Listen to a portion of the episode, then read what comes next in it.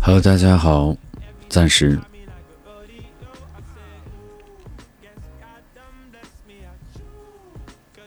起了个大早赶了一个晚集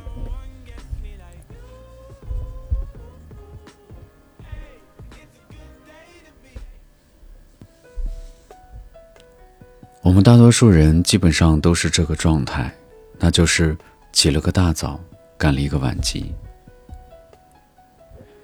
我们很晚才遇到合适的工作，很晚才拥有一定的财富，很晚才进入婚姻，很晚才有下一代。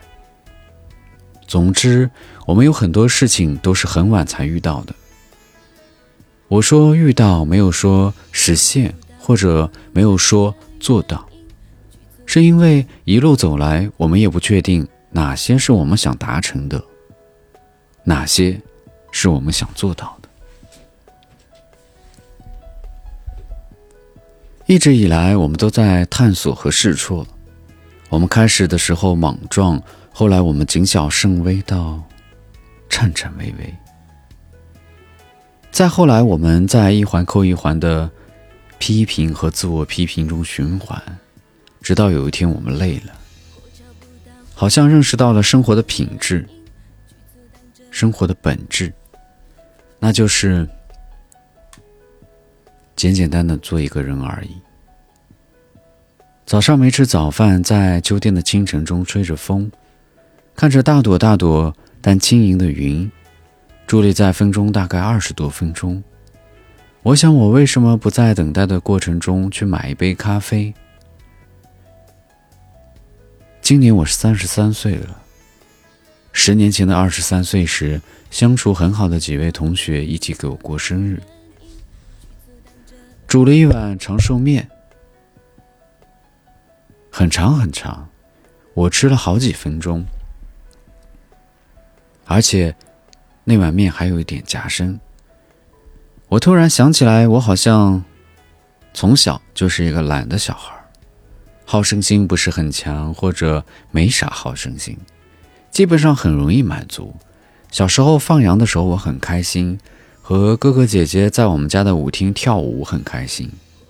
骑着芦苇棒的自行车兜风很开心，寒暑假躺在床上看小说很开心，偷偷骑我爸的摩托车很开心。考试考了第三名也很开心。我记得初一刚入学时，英语期中考试我考了九十八分，英语老师怀疑我是抄坐在我旁边的留级生的，但其实真正抄的人是他。我虽然很不爽，但随后的心态也是，爱你咋想咋想吧。我就记得那会儿班里的同学都好爱比学习成绩，这次几名，下次几名，我哪一科比你低了高了几分？现在回想起来，我从那时候就懒得和人比，我甚至没有一秒钟是想和期待拿第一名的。我就是一个尽量把家庭作业做完的孩子，不管做多晚，我只是安分的把作业做完。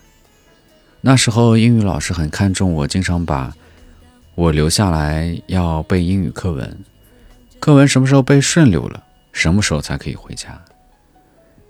那时候我好像有了点早恋的萌芽，老师给我妈打电话，让我妈管住我点儿。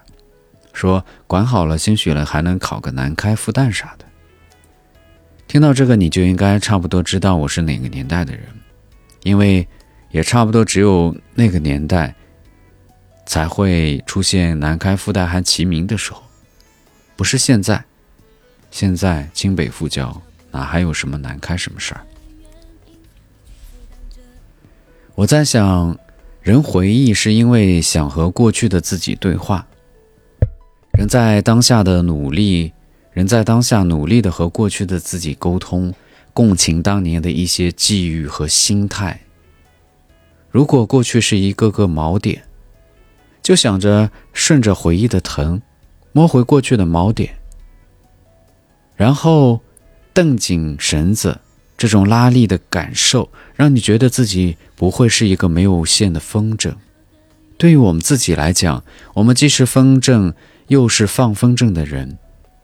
如果风筝挣脱了线，来临的可能是扶摇直上，也可能是摇摇欲坠，但终归它要跌落在某地，而某地是个未知。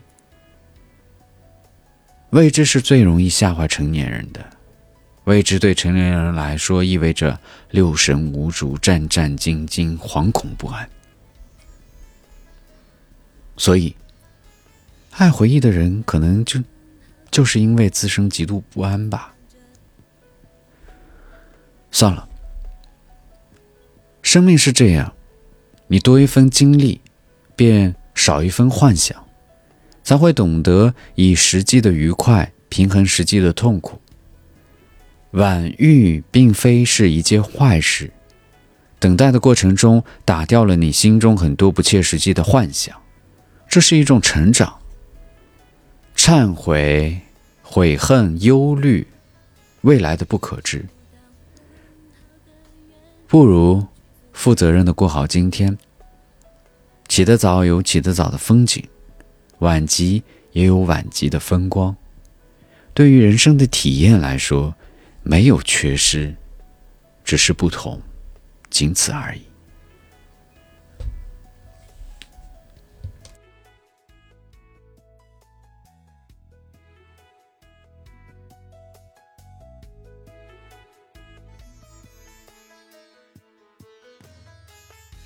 找不到。